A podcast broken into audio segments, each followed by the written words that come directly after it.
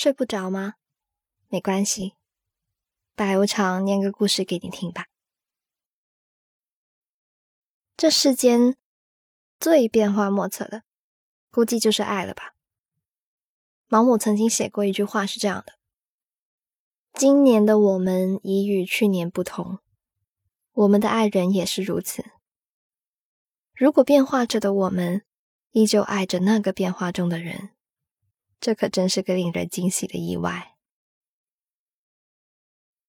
但如果变化中的我们不再相爱，或许也是人之常情罢了。”来听一下今晚的故事吧。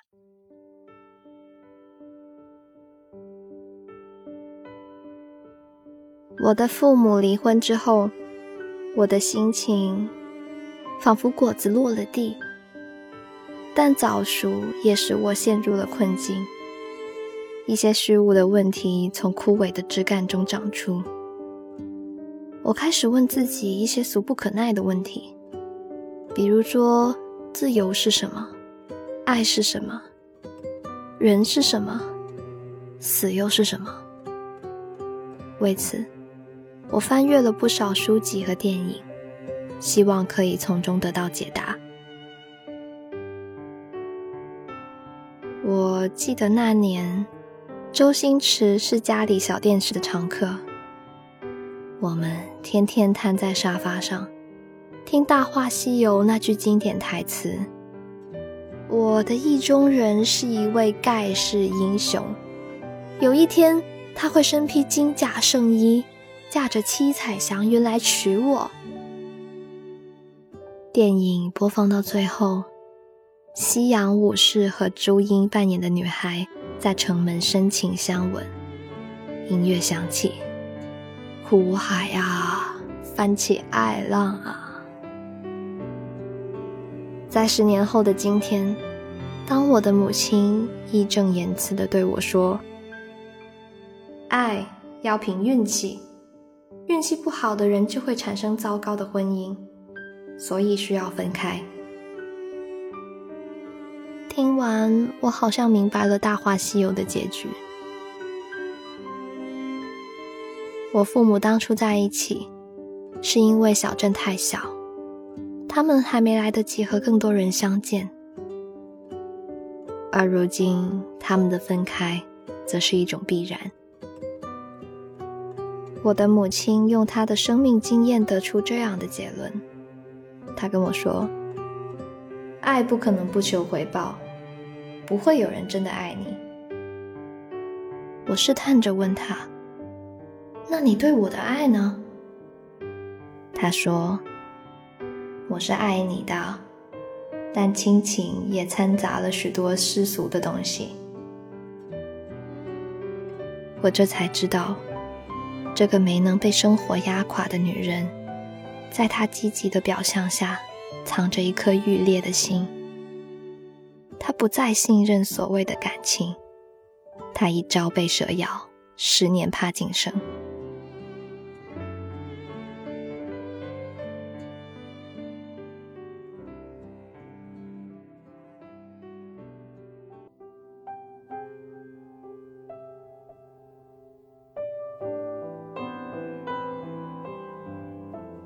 二十多年前，我的母亲在小镇一个印刷厂做打字员，毕业于技校，学修机电车，以专业第三的成绩分配到厂里面的她，是厂里最年轻的办公室文员。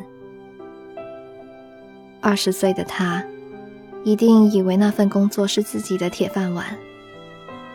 她穿着蓝色半裙，衬衫扎进裙子里。辫子很长，刘海卷曲，看上去娴熟温婉。厂子里的小伙子争先抢后想请他吃饭。我的父亲本身是个十分骄傲的人，这次却意外的死皮赖脸，整天下班之后就骑着机车跟在我年轻的母亲身后，也不说话。后来，我年轻英俊的父亲就经常走路跟在母亲身后。他买一点什么，父亲就抢过去提着。母亲因为阳光太烈，皱一皱眉，父亲就跑过去帮他撑伞。慢慢的，父亲会带上几个朋友，借着野炊的名义约上母亲。在一个春天，男男女女提着食物去野炊，仿佛总是要发生点什么。他们成为了彼此的示爱对象。从步入婚姻开始试验，厂里分给他们一套两室一厅的房子。因为年轻，也因为贫穷，家里没有添置物品。两个人似乎觉着，守着一张床就可以过一辈子。印刷厂的空气不好，导致母亲脸上过敏。父亲会跑到大城市。花一个月的工资给他买护肤品。父亲宠他，宠到天上去。他们婚后的第一年就有了我，但很快，我被外婆和奶奶接去轮流照看，仿佛我是一个第三者。几年后，工作稳定了下来。二十多岁的父亲。带着母亲挤上了去往北京的绿皮火车，只为了给她挑一件好看的裙子和一套贵重的首饰。明明都已经为人父母了，却还担心她过马路不注意安全，非得牵着手，一刻都不放松。他说：“你是个路痴，一个人出门太容易丢了。”母亲每周都会买一次鱼。她说：“肚皮的肉，父亲非要留给我吃。以前还没生我的时候，父亲都是给他吃的。”唉，母亲偶尔吃醋的表现，看上去既幼稚又甜蜜。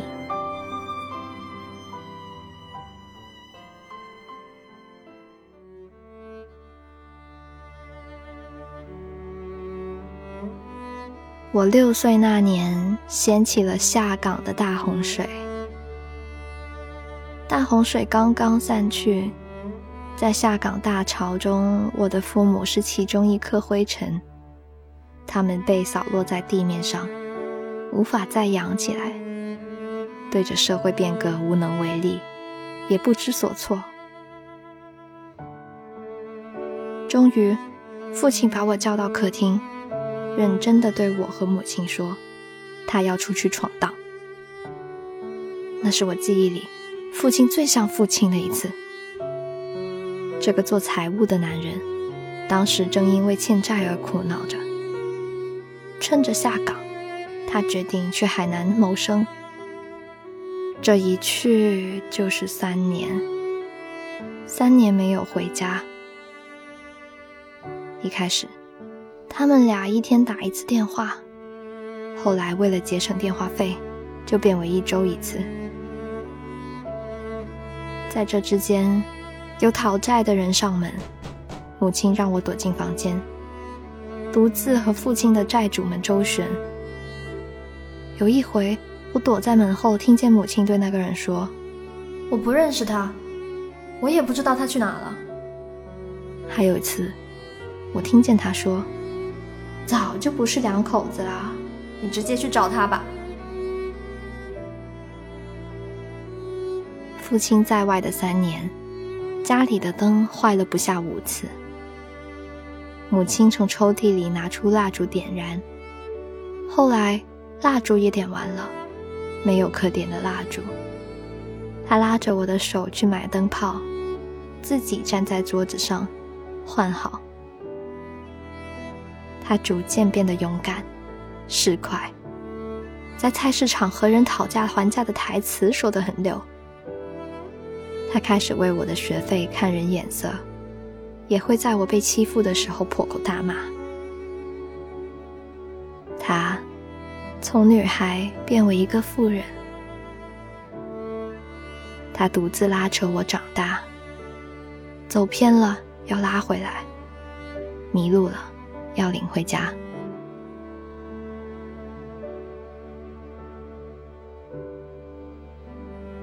有一回我因为零用钱太少开始有些小偷小摸的举动。小时候我想要的东西很多有彩色的蜡笔有漫画书还有超市里印了花的本子之类的。所以我趁着母亲睡着之后，从放零钱的抽屉里拿出一两块，一天一天累积下来，凑在一起办了一张租书证。在我第一次偷零钱换来彩笔之后，被他察觉了。他让我跪在地上，去阳台拿撑衣杆狠狠地打我的背。他一句话也没有说，打了两下又扔掉了撑衣杆。那是我第一次被母亲打。我低头，为自己小小的虚荣和贪婪，也为给他的自尊造成的伤害而哭泣。母亲抱着我大哭，在凌晨，我们对彼此反复反复的说：“对不起。”他说：“对不起，没能让你有更好的生活。但是，我会很努力，我可以卖了房子，给你做你喜欢的事情。”他的每一句话。都像是凌迟。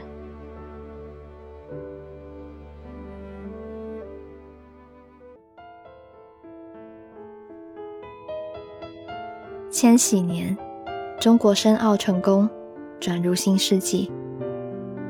母亲喜欢的诗人昌耀去世了，家里阳台上养了好几年的茶花死了，我又翻了几遍《红楼梦》。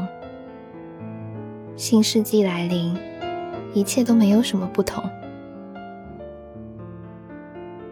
跨年的天气很冷，母亲带着我去院子里放烟花，然后他回家拿座机给父亲打电话。您拨叫的用户暂时无法接通，没有人接，大概是在工作吧。也是那天，母亲做了一个决定：“女儿啊，我们商量一下。”要不要卖掉房子？我说，卖掉吧。我想要一台电脑，我们搬去外婆家，离学校也近。缺少父亲的三角形被打破，我成了家庭重要的一员。他给了我和成年人同样的尊重。就像我说的那样，卖了房子，住进外婆家。买了一台电脑，母亲教我认五笔，教我用办公软件，也教我怎么清洗主机里的灰尘。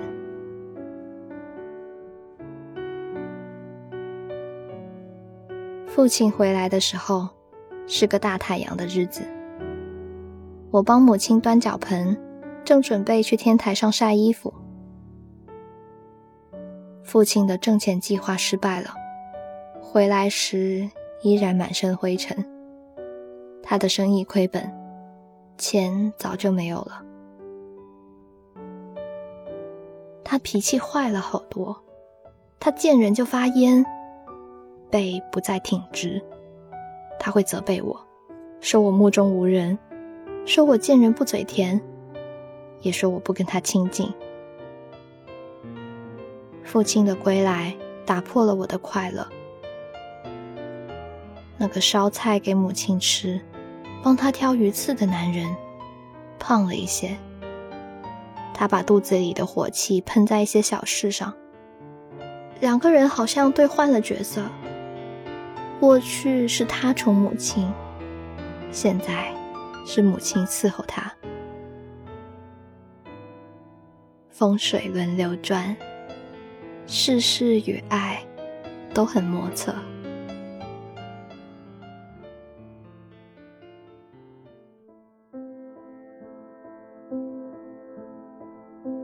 我的父亲打小就倔强，他赚钱是为了给我们更好的生活。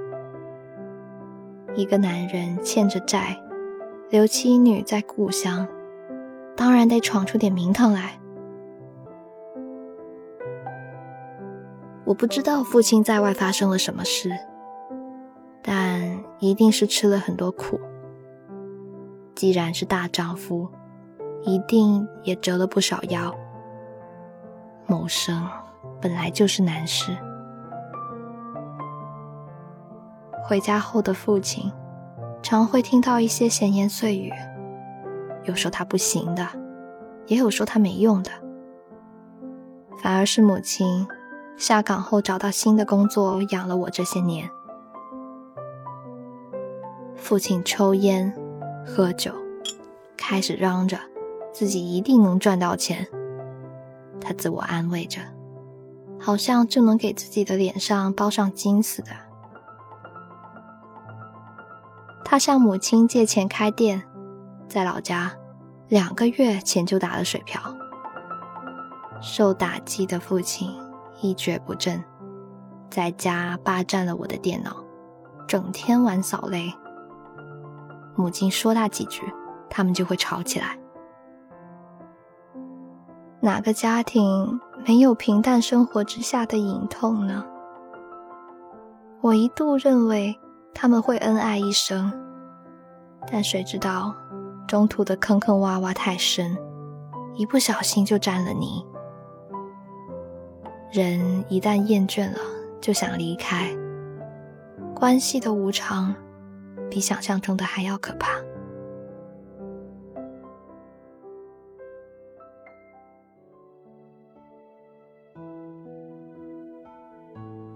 父母离婚时，我十三岁。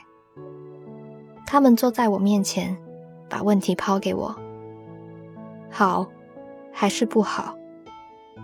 我说好。接着，我在内心问自己：“你觉得爱存在吗？哪怕它是个瞬息万变的鬼东西。”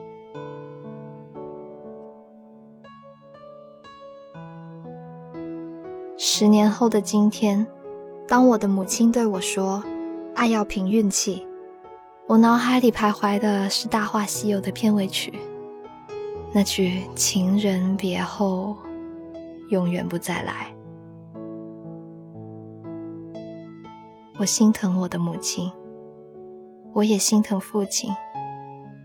他们曾爱彼此胜过生命，却未能坚持到最后。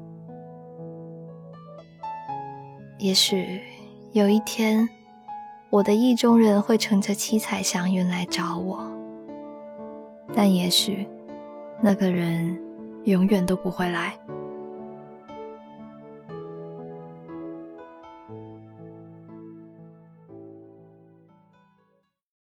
今晚的故事念完了，现在轮到我问你们了：你们相信爱的存在吗？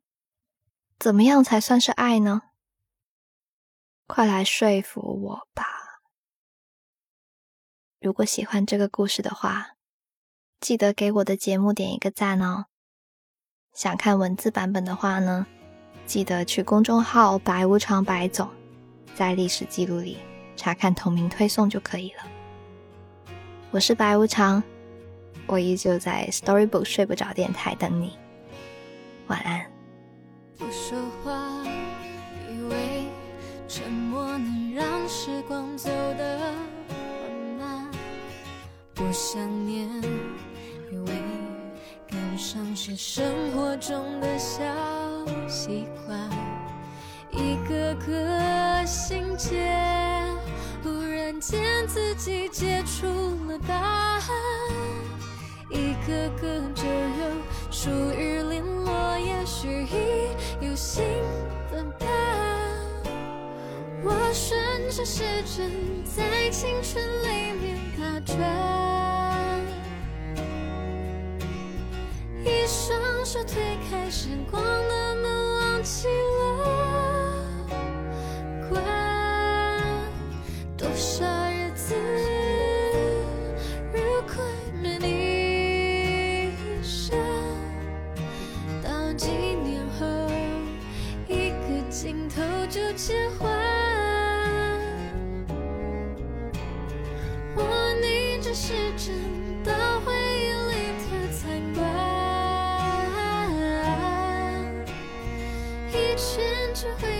数不同的情绪片段，